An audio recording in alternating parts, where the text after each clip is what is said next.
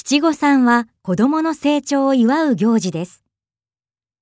一般的に男の子は3歳と5歳、女の子は3歳と7歳の時にお祝いをします。七五三の日は11月15日ですが、最近ではその前後の週末にお祝いをする人が多いようです。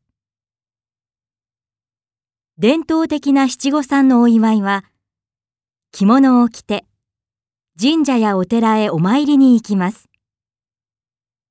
そして家族で記念写真を撮ったり、食事をしたりします。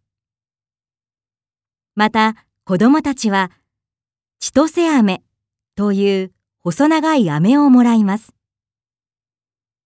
千歳飴にはこの飴のように長生きしてほしいという両親の願いが込められています。